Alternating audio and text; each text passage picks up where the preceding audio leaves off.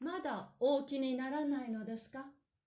と声をかけたまましばらく立って首の出ないヤグを見つめていた。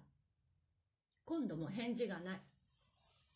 サイ君は入り口から二足ばかり進んで、ほうきをトンとつきながら、まだなんですかあなた？と重ねて返事を受けたまわる。この時、主人はすでに目が覚めている、覚めているから、サイ君の襲撃に備わるため、あらかじめヤグの中に首もろとも立てこもったのである。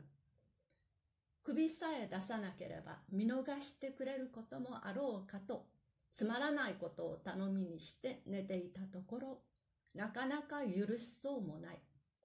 しかし第一回の声は敷居の上で少なくとも一件の感覚があったから、まず安心と腹の内で思っていると、トンとついたほうきが何でも三尺くらいの距離に迫っていたにはちょっと驚いた。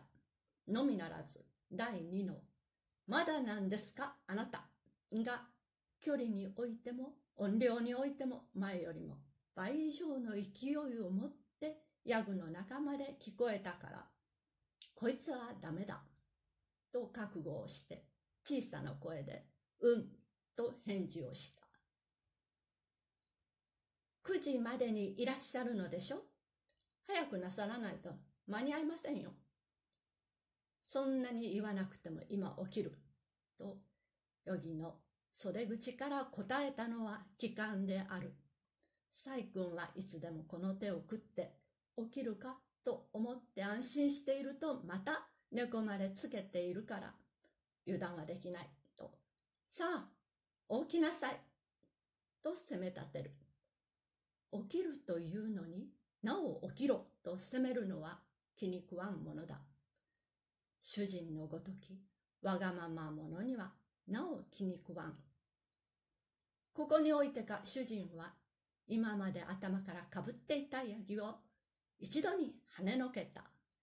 見ると大きな目を二つとも開いている。なんだ、想像し、起きるといえば起きるのだ。起きるとおっしゃっても、大きなさらんじゃありませんか。誰がいつそんな嘘をついた？いつでもですわ。バカを言え。どっちがバカだか分かりゃしない。と、サイ君、プンとして、ほうきをついて枕元に立っていると、